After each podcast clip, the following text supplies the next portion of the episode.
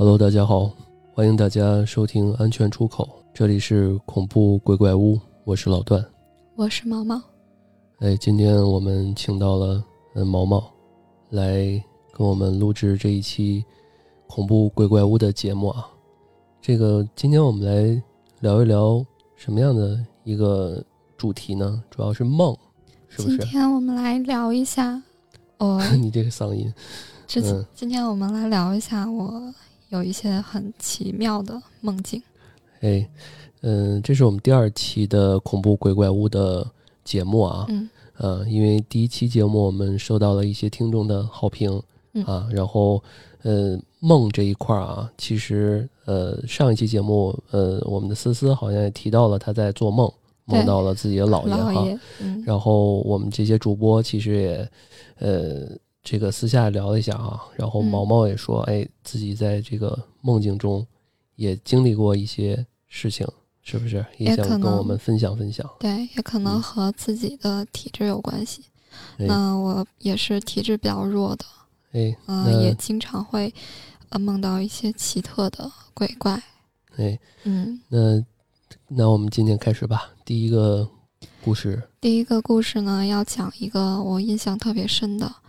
那这个故事呢，是在我很小的时候，呃，我都不记得我当时是多大了。就哦小时候是吧？对，很小的时候。那我当时呢是在呃父母家我的小卧室睡觉。当时呢，呃，梦境里我是来到了一个比较黑暗的这样一个场景，天空呢蓝黑色的，月光悠悠的。那月光呢，它穿过了这个破庙的门廊。哦，是有个破庙是吧？对，那在我的这个我看到的这个场景的左边呢，有一个破庙，一片漆黑，月光穿过这个破庙的门廊，产生了丁达尔效应，这个月光的光柱就照到了破庙的棺材边上。这个丁达尔效应是什么样的一个感觉啊？那月光会有一束光柱照到棺材上，你能看到从月光，能看到从月亮哎，到棺材这样一束啊，光。有一个光柱是吧？啊，顺着这个光柱，就看到破庙里停了一口棺材，棺材是漆黑漆黑的，一口大棺材。那我竟然一点儿也不害怕，我走了过去，走到这个棺材左边，进到这个破庙里。嗯，那棺材的左边呢，放了几个蒲团，哦，这个蒲团是啥？就是那个，就是下跪就我拜，就是那就是个上面供奉的时候那个垫子是吧对？就是人家要什么抽签，就是那个摇签的时候那个东西哈，跪在腿下的那个。那当时破庙里非常的昏暗，那我只能看到我右边的这口棺材。那我抬头想要看供奉的是哪路神仙，那我根本就看不清脸。那我能看到这神仙前面这个香案上面有好多好多的灰。那我上了一炷香，然后在这个蒲坛前面跪下。那到现在呢，我大概就只能记得这么多情节，因为当时实在是太小了。但是这个情节呢，就一直在我脑海中，隔了这么多年，我都依然非常的清晰。那个像就是神仙的那个像大不大？特别大是吧？看就模糊的那种吗？对，它非常的模糊、黑暗，也很大。你有那种巨物巨物的恐惧症吗？哦，那应该没有吧？哦，就是我前一段时间看那个，呃，某音上有那个叫什么讲那个巨物恐惧症，就是如嗯果一个大的轮船，巨大嗯那种停在你面前，你会害怕吗？那我可能是没有经历过。啊，就比如说那个大的那种雕像什么的，在你面前特别近的时候，那要看他的面目是否狰狞。哦，嗯，这个毛毛你进入状态还挺快，我当时嗯小的时候做这个梦，肯定是非常害怕的。嗯，因为这个月光，它悠悠的这种幽蓝色，再加上破庙这种黑暗的氛围，嗯，他现在想起来的话，还算是一个比较奇特的梦境。你有想过为什么会做这样的梦吗？就是因为如果是小时候的话，现在还能记得这么清楚，嗯现在嗯，过了十多年了吧，对，对吧？那既然还能记得这么清楚，是前一天晚上看到什么什么东西了吗？其实我胆子很小，从来不看恐怖片。哦，但而而且那么小，应该也不会去主动去看恐怖片哈，对，呃可能是一些神的指引吧，我觉得。那嗯我就不是很确定了。嗯所以后来的话，其实我也没有做过嗯这样这样精确的嗯关于棺材，或者说关于这位神仙的梦。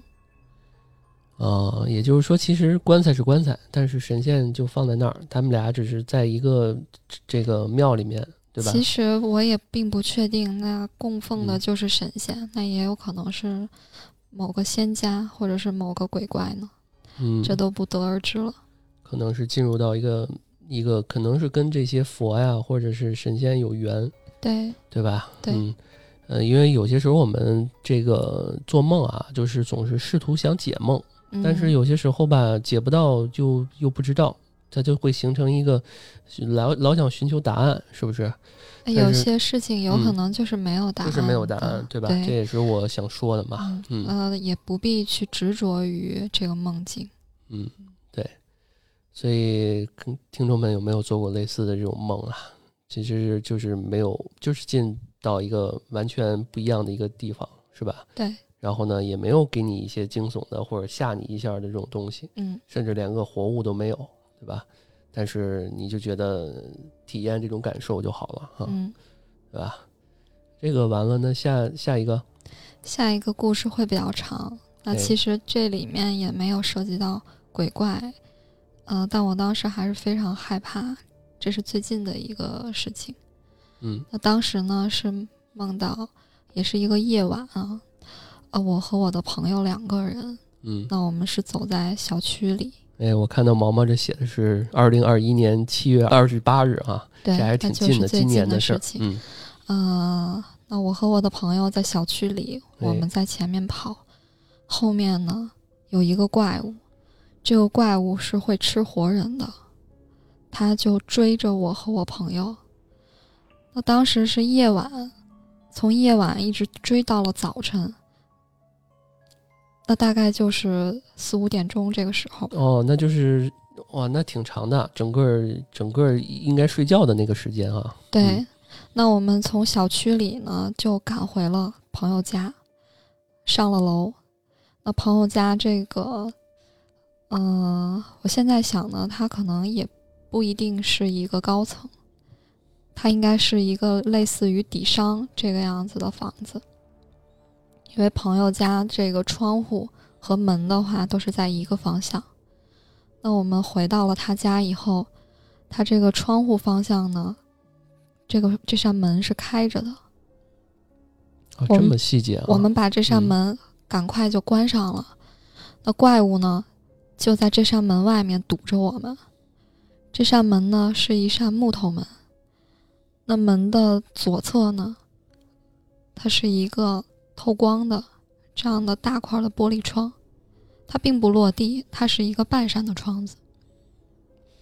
呃，窗是窗子上呢没有装窗帘，那不管我躲到哪里呢，这个怪物都能在窗外看到我，我就没有地方藏，嗯，我就没有地方藏。哎，这让我想起那个叫《迷雾》的那个电影，就是一堆人躲到一个超市里面。因为你说什么电影我都没有看过，嗯因为因为我真的从来都不看恐怖和悬疑。嗯，那你还能梦到这么细节的？嗯，然后呢？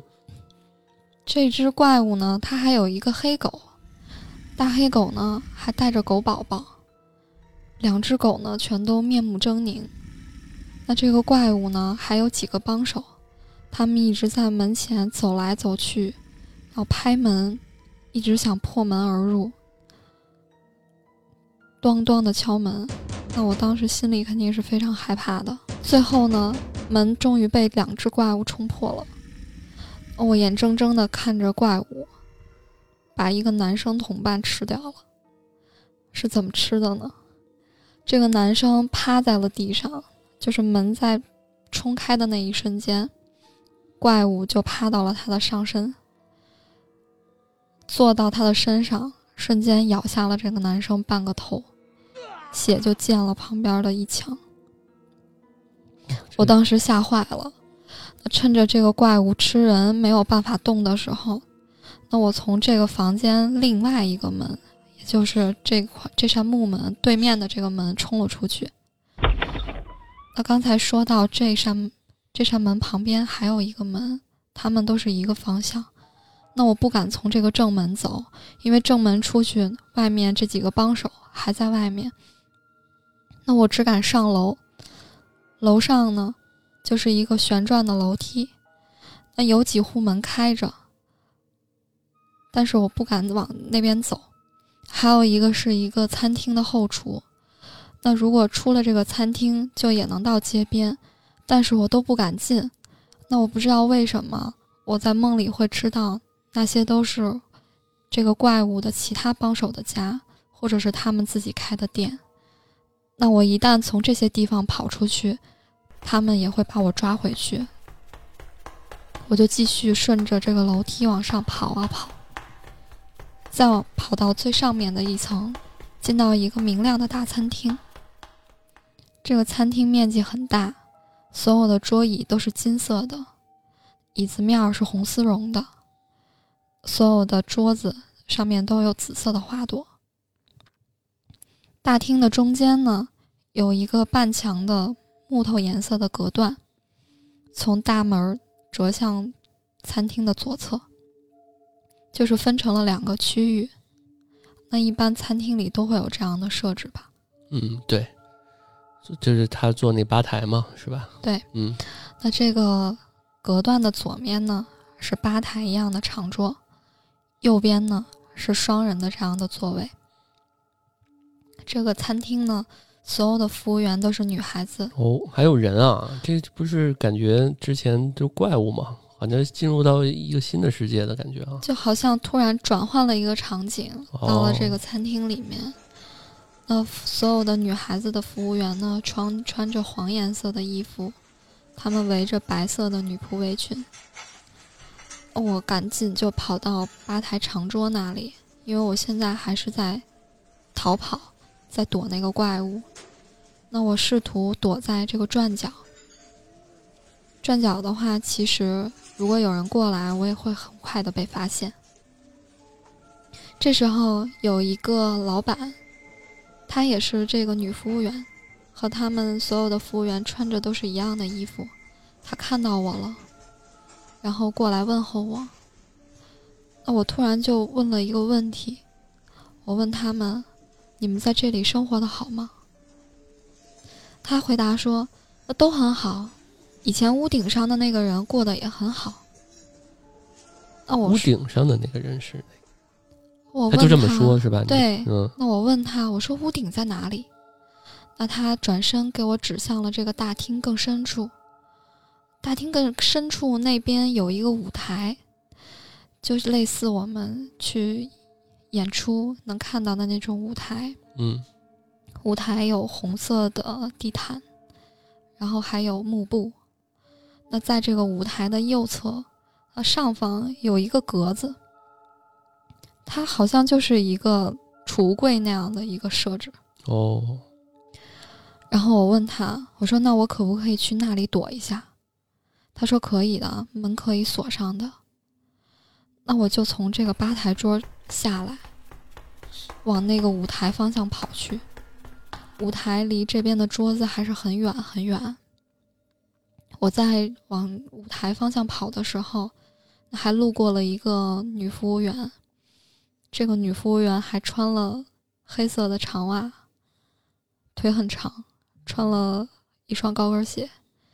她还帮我指了一下那个柜子的位置，然后我就从。柜子下面的楼梯爬上去，就躲进了柜子里，把门关上了，就完了。这个故事就完了，就完了哈。哎，你七月多份遇到什么事儿了吗？可能是压力比较大，压力比较大。嗯，他总是在躲一些什么东西。是，我觉得虽然毛毛这个很具体啊，但是我相信很多听众们就是经常做梦的，好像也做过这种特别乱的梦，是吧？对，就各种集合，可能你看到的一些小的场景啊，可能就是你前两天去的一咖啡厅，或者见过的一个什么东西，然后各种各样的东西就拼接到一起了，对是吧？对，很混乱。那如果你用正常的逻辑思考的话，嗯怎么可能有人会躲在一个柜子里生活？对啊，就是当我对当我当时，呃，我把这我爬到了这个柜子里面的时候，我还可以看到下面的这个舞台，还有大厅。把门关上的时候，嗯，那我觉得其实有些时候这个，呃，因为之前啊，我们做梦，我们这还是对梦还是这个怎么去解析，还是有一定了解的啊。嗯，呃，我这个我给你断断啊，好啊，啊，这个吃活人的怪物啊这一块儿，嗯。其实有一种就是说，呃呃，领导或者是说跟谁不对付啊，嗯。或者是怎么怎么着啊，可能会有这一一些这层面的一些东西，嗯。它是代表一种邪恶的。嗯，但是呢，呃，比如说他一直在追你对，啊，然后呢，最终他也还没有伤到你，他可嗯。能是对于你来讲是一种威胁，但是你们是长期处于一种这个压榨与被压榨的关系，嗯。但是他也不会把你置于死地，他可能就是给你一种恐惧，因为他是在你面前杀了个人，对，就是咬了个人，最后你也是跑跑跑脱了嘛，他也没有说这个把你这个离得特别的近的给你多大的恐惧，是吧？你就进入到一个新的场景了，那可能是我的同事对吧？也可能是你的同事啊，或者是一个死党这样的一个人物啊。嗯然后最后你进入到一个新的大厅，其实是你内心的一些世界还是渴望一些比较光明的东西的。对，然后呢，你的生活，比如说，呃，比较纯纯净。然后你看那个女孩子，这个白衣服啊，然后呢围裙啊，嗯然后呢每个人都很很友善啊，对，是吧？证明你这一些长期玩的一些朋友们比较好。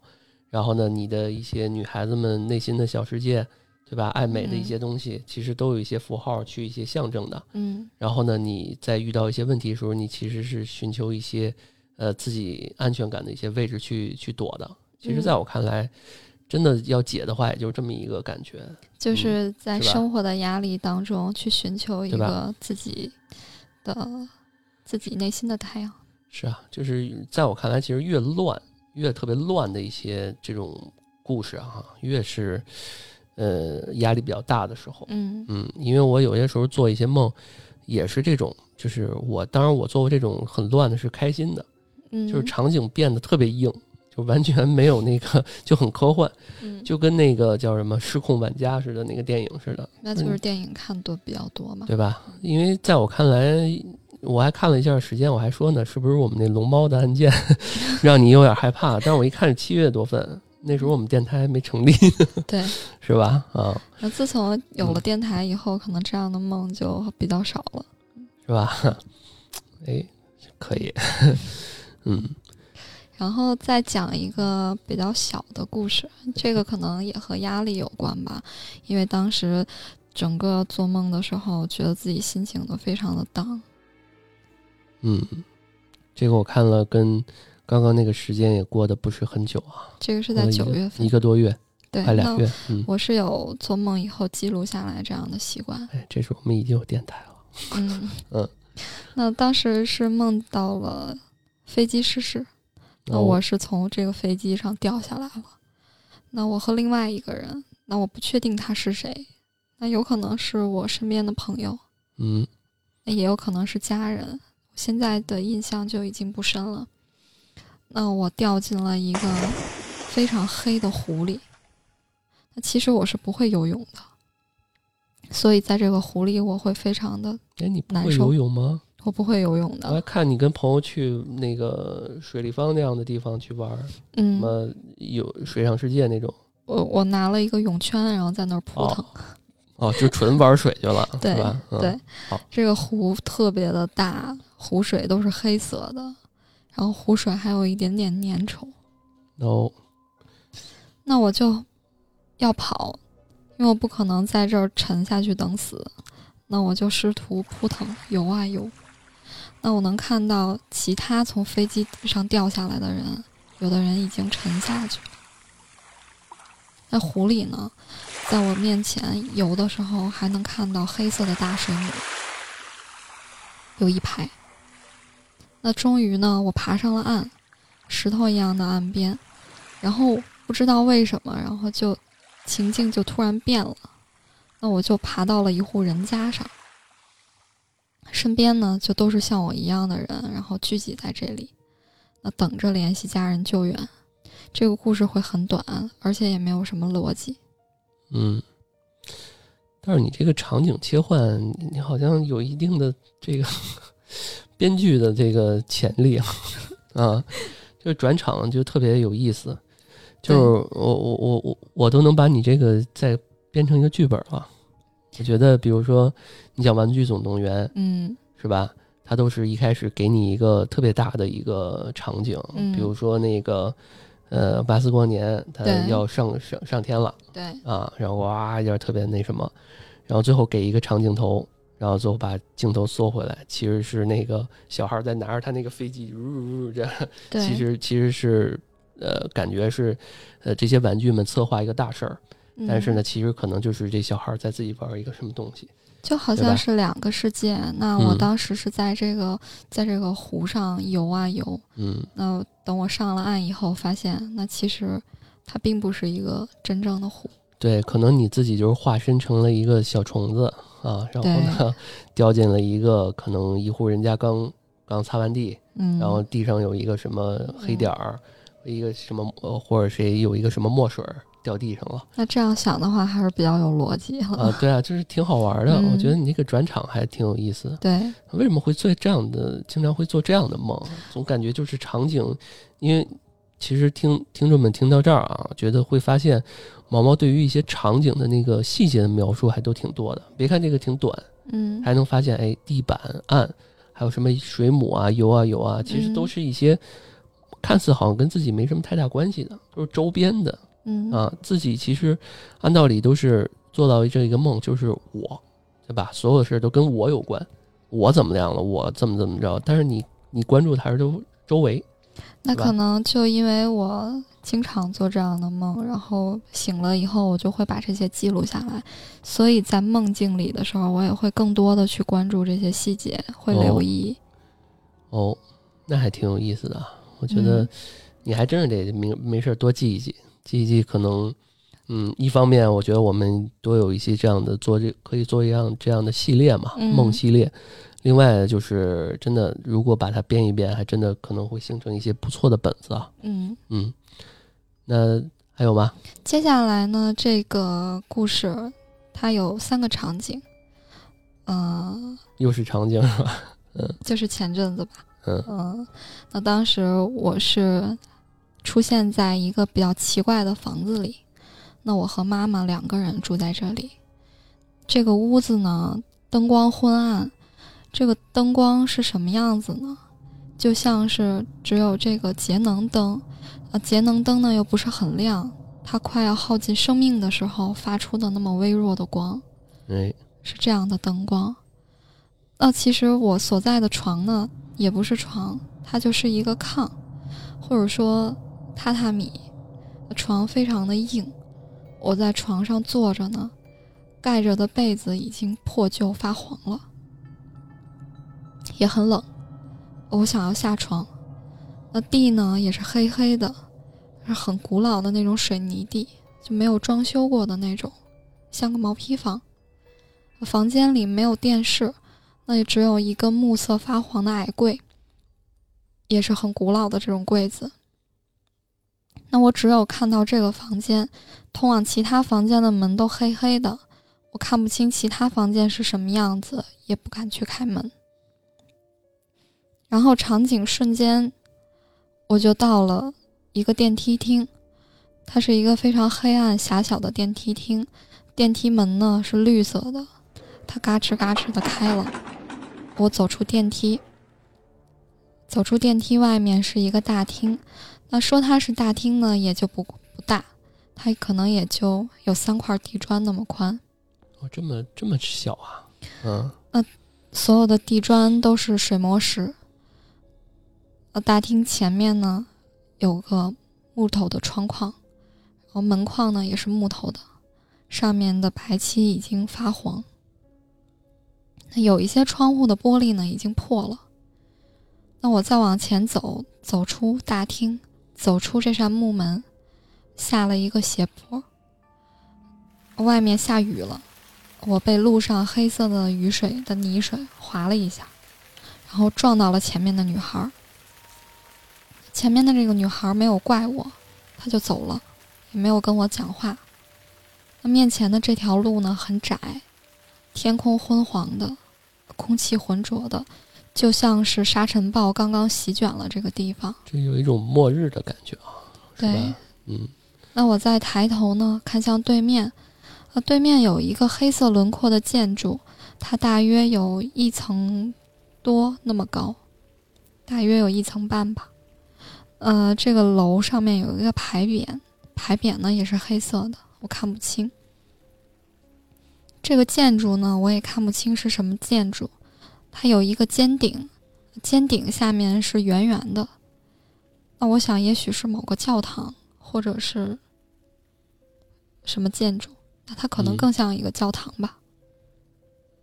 那我正想仔细看清楚这个建筑的时候，那从我的左边，就是路的左边，走来了两个巨人。这两个巨人比这栋建筑还要高。那这个建筑的尖顶只能到这个巨人的肩膀。我用力的抬头往上看，才能看到这个巨人的脸。那他们都穿着铠甲。手里握着长矛，他们的步伐沉重，从这个眼前的建筑前面走过去。他们也并不看脚下的我，他们的脸色灰黑色的，也没有任何的表情。之后场景就又转换了，那我突然就回到了家，又躺在了床上。还是刚刚那个炕吗？好像并不是刚才的那个床哦，又换了一个。那可能更像，更像我们目前这种房子、这种出租屋。嗯嗯，有个阳台。那这个床前的窗户和房顶呢，中间结了一张非常大的蜘蛛网。哦，我在床上躺着，然后蜘蛛网就在我的上方，一只大蜘蛛从上面掉下来，掉在了我的头上。这只蜘蛛呢，有灰色和黑色的斑点，我吓坏了，因为我是特别害怕蜘蛛的，嗯，我就晃着脑袋，晃着头发，然后想把蜘蛛甩下来。你是不是做梦的时候这身体也在甩？那我不确定啊，因为我也不能看到我自己睡觉的时候是什么样子。哦，那这张蜘蛛网上呢，还有其他的蜘蛛，它们全都长得一个样子。都是灰色和黑色的斑点，那我不知道为什么，我竟然还想仔细去看。是那种密集恐惧症的那种感觉吗？那当我想仔细去看，它们竟然迅速的长大，长得越来越大，变成了黑色的那种很大的、肉肉的、有腿毛的蜘蛛，就比较像狼蛛。那我当时肯定吓死了，我。当时就叫妈妈，然后我的妈妈跑了过来，手里拿着卫生纸嘛，就就要捏蜘蛛，捏起了一只。那当时这只这个蜘蛛呢，已经长得像手一样大了。哦，就就在手里边慢慢就变大了，是吗？对，它已经长得特别大了。那妈妈拿手已经捏不住了。那我过去想要帮妈妈，蜘蛛突然变身了，蜘蛛就变成了一个。断裂的手，手呢是黑色的，手指细长，湿漉漉的感觉，摸它呢还有肉体的触感和温度。那这只手的截面呢，还在缓慢的渗出黑色的液体，就像是血。我到这里就已经吓醒了。哎，这个，哎，我发现另外一点啊，这个缓解我我也吓吓坏了。我缓解一下这个这个紧张的情绪啊！我想到另外一点，就是听听众们听到这儿有没有发现毛毛这个语言功底还挺好的啊，描述一些细节，文字功底很好，嗯对吧？就是即使是一个恐怖的或者一个一个片段，它其实描述的还都是挺挺到位的，画面感很强。因为如果因为就是这些细节组合在一起，嗯才会给你一个非常恐怖压抑的感觉。就是嗯因为我像我们这种做做艺术、做设计的人啊，就是一看到这个就总是想把一些画面画一画。嗯对，有经历，我觉得还真的这个琢磨琢磨哈，嗯，这个想想这些，如果呈现出画面，应该还是挺挺挺好的。你你可以按照这个画一个我们的节目头图。嗯，是，嗯嗯，大家也可以看我们往期节目有一个还是我自己画的呢。嗯嗯毛毛，你到底经历了什么呀？从七月份到现在为止，啊，其实其实也没有什么了，就是像大家一样，那压力比较有大，有工作上的压力，也有人际关系上的压力。嗯、那包括最近这段时间，我也在考虑我的职业发展，嗯再去换工作。那可能这段时间上就是压力会很大的。嗯那，包括家里呢，也会有一些家庭琐事。是我发现每一次都是妈妈在在帮你哈，在救你的感觉，就是尤其是最后这个，嗯，嗯对，就是那很多梦境都是我不管嗯什么时候吓坏了的时候，第一时间就想要去喊妈妈。是，而且就是这种危机，基本上都是妈妈帮帮忙解决的。哎，帮忙嗯化解的。你第一个那个榻榻米那个像那个土炕的那个房子，嗯，那是不是那一段时间看《乡村爱情》来的？是不是？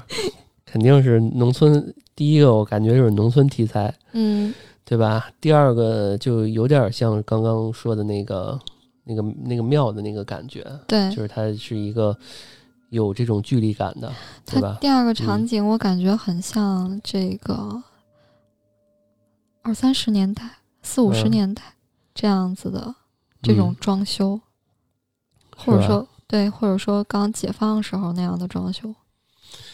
哎呀，真的就是有点像那个我们看那《科学怪人》，对吧？那个那感觉，两个巨人是吧？走过来也没有伤害你，他们就是从你旁边过，嗯然后全副武装的，是吧？再往前走，嗯、但其实我也不是总是做这样的梦，我有的嗯时候也会做一些比较开心的梦。那嗯我可以给你讲一下一个很神奇的事儿，我发现我做了一个系列。一个系列跟哪个接上了？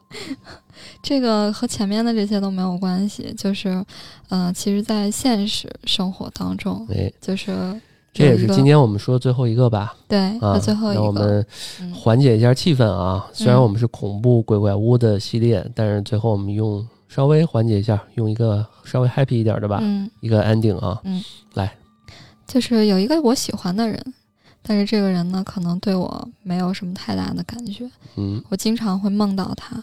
那第一次呢，第一次呢，我就很直接，第一次就梦见我们两个人结婚了。哦，呃，当时场景是这样的，一步到位是吧？对，那、那其实是我我和这个人讲，我说，那我梦到了，在多年后的哪一天我们结了婚，然后在在那天呢，我就梦见了当时结婚的场景，所以这个梦也蛮奇怪的，就是我梦到我和他说，我梦到我们结婚了。你能、哦你能想清这个逻辑吗？就是你做到做这个梦的时候，你跟他说了，对吧我梦到我跟他讲，然后你不仅梦到跟他讲，你不仅梦到这个事儿，你跟他说，你还梦到你跟他说说了他这个事儿了。对我梦到，呃，我我和他说，我说我梦到我们结婚了，嗯 这可能算是一个梦中梦吧。嗯嗯，然后第二次呢，就是梦到他跟我求婚，求婚呢，当时是在，啊、我是在这个床上求婚的这个场景也非常的简单，哎那他就是在床边，然后跪下，然后跟我说，啊，那我们结婚吧。就是这样很简单的、很温馨的这样一是个个场景。倒叙是吧？先结婚，对，然后啊。然后求婚，再往下的话，嗯。再往下的话，不知道是什么时间，然后梦到呃我们两个在约会，哎，对，还真是然后倒叙。然后他他搂着我的肩膀，然后我们是坐在了一个什么地方，那这个的话就印象不深了，但是我能够很清楚的记得他当时搂着我的肩膀。嗯嗯，然后再下一次呢？同桌上学呢是吧？是吧？再下一次的你了，开始。再下一次，我就梦到问他，我说：“我说你是不是不喜欢我？”哎，当时两个人应该是一个比较严肃的这样一个场景，在吵架。然后他说：“那能不能给我时间忘掉他？”嘿嘿，这个有冲突啊，是吧？对，嗯，嗯，再再再下一次呢？这是第几次？该第四次了啊！一二三四，嗯，该第五次了。该第五次了。第五次，嗯，那那我梦到这个，我我们和一些陌生人坐在一起，那他在一个靠门边的座位上，然后我在他的右边坐。那当时我们两个一句话都没有说，那我就起身就一直在瞪着他，他也没有说话，他在瞪着我。那我想当时应该是一个吵架的场景。哦，那最近的一次呢？最近的一次，就梦到他在朋友圈官宣了我，也没有屏蔽任何人，就是发了和我的聊天记录的截图，然后也没有截掉头像。嗯文案是呢，呃，在九百六十万平方公里的土地上，我最爱你。土味情话是吗？那 我觉得这当时尬死了。然后底下还有其他的这个其他的人共有的评论。嗯，这个系列就到这儿吧。但是现实当中呢，和他是完全没有任何的交集，也完全没有任何的进展。是就是朋友是吗？嗯，都可能都不熟是吗？也也算说熟也不熟，说不熟也算熟吧，就是这么一个哦关系。你这很解释得很奇特啊。嗯，对，那肯定是因为因为我会对他有一些感觉嘛，但是嗯他的话，那我也并不确定，所以也许是在梦里，在另外一个世界，然嗯后。平行空间是吧？对，然后嗯产生了一些，产生了一些情愫。嗯，这个每一个阶段，每一次都隔多久啊？某一次我也不太确定啊，大概有那么一周的样子吧。啊，嗯，那你还真是挺喜欢他的，总能梦到，然后总能有进展。你比如说，但只有就只有他一个人经常找他聊吗经常经常找他聊天吗？也没怎么。呃会聊天吧，有一段嗯时间，然后会经常聊，然后嗯有的时候就已读不回了。那就正常了。嗯，已读不回。嗯，我们之前，嗯嗯 之前的那期，然后有讲到这个已读不回嘛。嗯，嗯这个埋个坑吧，不一嗯不一定什么时候是在这期节目之前还是之后啊，嗯这不知道了。嗯嗯嗯。哎呀，这个梦啊，真的是梦想照进现实，是吧？嗯，有些时候，有些人就是愿意停留在梦里面，对吧？对，呃，尤其是一些美美梦啊。但是我是属于那种，就是真的怎么看恐怖片，我都不再做做那个噩梦的。那你之前心还是挺大的。我之前在思思那个第一期节目的时候，我就做梦做过梦，我做的梦都是特直接的，嗯就像刚刚你描述那种蜘蛛的，嗯，就是呃，我都已经在现实生活中，就是现实的，我躺在那个床上，我都已经开始，比如我脑里边梦到是那个什么，我就真的就是在手上在扒拉，就是我有潜意识，我已经哦醒了，嗯，但是我可能心心里边。就是我有一种慢慢的把自己变成一种叫第三人称的感觉，就是因为你全程都是自己在做什么。对嗯你你因为你全程都是第一人称，对吧？都是直接的视角，但是我有些时候都是第三人称了。那灵啊魂出窍了，对啊，可能是这样的。哎呀，想想挺恐怖的。嗯，有一个自己漂浮在空中，然后看到这个人在 在做梦那。你要说到这个，我又想起来有一次我梦到了这个啊 ICU 急救，那我哦不确定下面急救的是谁了，那有可能是我，也有可能是其他人，但是我是在房顶的那个位置看到的。哦，哎呀，反正这一系列啊，都是可能跟我们现在的情感啊、嗯生活呀、呃压力啊相关啊。对，所以就是还是找到自己的一个一个这个叫什么情感的出口吧。嗯啊，这也是其实我们起电台名声的一个原因吧。对安全出口，希望大家都在我们这里面能得到一个出口，嗯，对对吧？那我们希望大家也不要过于的去纠结自己的梦嗯境。是，那如果现实当中，呃，和梦境差距过大的话，那我们嗯希望大家还是能够接受现实，然后哎去发现更好的适合自己的方式。哎，呃，说到这里呢，我突然想起来一个有名的丹霞地貌托梦的事情。那我相信有一些听众朋友也听过这个事情。呃，她当时这个女生呢，就梦到了有一个女生在像丹霞的地貌这样一个地方呢，去向她求救。她当时就把这个事情发到了这个帖子嘛，然后发到了网上。那有一些人就会跟她说：“那你不要去。”呃，有可能这个求救的人就是你自己。那有的人也说，嗯、这件事情可能就是一个偶然性的。那他是看过一个叫呃《盛夏》这样一个小说，哎，这跟小说里面很像是吗？环这个情节什哦，我不，确定这个小嗯说名字是不是叫《盛夏》了，就是这个女主，这个小说的女主，呃，是叫盛夏，她就是一个可以收到这个鬼怪的一些信息，然后去帮人家去嗯解决一些事情的。所以，所以这个女生她其实最开始她的这个网上的 ID 也不叫盛夏，在做了这个梦之后，她就把自己的名字改成了盛夏，就把自己带入到了这样的一个角色里。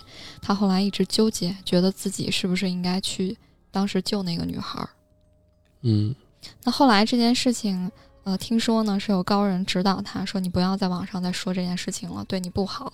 那这个女生呢，她之后也经常厄运连连，她的父亲呢，呃，意外死亡了，然后母亲又患癌去世。都是在他这样做之后发生的事情是吧？，对，他是在他做了这个梦之后，哦，这还挺邪的啊，感觉，嗯对，然后后来呢，也有人说，呃，听到他这个更新了动态，呃，说他要决定去这个丹霞地貌的这个地方，然后去看一看了。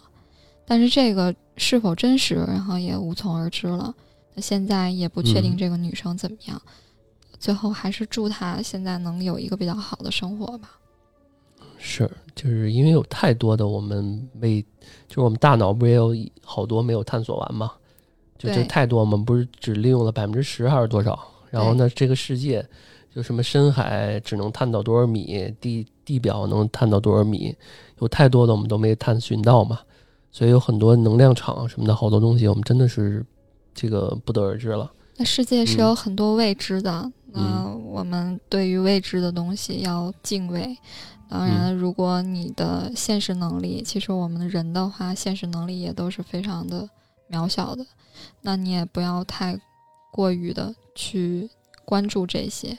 没错，嗯，嗯，还是还是这个还是这个观点。那希望大家能够更多的去接受自己的现实，然后不要去呃过于追求一些呃虚的东西，呃更可呃就是也不也不要把自己带入到这样虚的东西，然后每天都被这些所缠着。对反正梦啊，还有现实真的是两回事儿。嗯所以大家就是之前很多人都说嘛，life is short 嘛，就是嗯这个生命太短了。大家做了梦也就他妈做了，做了就做了，对吧？嗯不要太过于追求说这个梦到底怎么样，嗯，到底怎么样。然后呢，如果你太追求，其实反而像这个刚刚毛毛，说这个会影响到自，己的生活。对啊，你还是得好好享受当下现现实生活啊。我觉得还是嗯得正能量一点儿。像那个《盗梦空间》不也是吗？对他那个那个男主的那个媳妇儿分不清现实跟那个什么了，嗯，最后就就迷失了嘛，对吧？呃，最后也不不会有一个好的一个结果嘛。所以大家嗯希望大家都能有一个强大的内心，坚定的内心。哎，嗯嗯，这个真的啊，我们现在电台最百变的也就是毛毛了哈。这个能跟我们一起疯疯癫癫的是吧？录胡聊是吧？嗯然后呢，宇哥的节目啊，嗯案件我们也能一起共情的去嗯聊一些案件。然后呢，呃，另外我给毛毛打个广告吧，啊，嗯这个我们安全出口旗下新推出了一款呃深夜哄睡的栏目，嗯，对吧？名字呃叫做《晚安阁楼》。叫晚安阁楼啊。如果大家晚上睡不着觉啊，这个想做一个甜甜的美梦，嗯大家可以收听，呃，毛毛呃负责的这个深夜档的温暖的节目啊，叫《晚安阁楼》。对，那嗯会不定期更新，那我尽量会规律一些，嗯，没事儿，放心吧，我会让你定期更新的。会讲一嗯些小故事，啊，嗯或者说讲一些比较美的散文。嗯，嗯，对加油吧。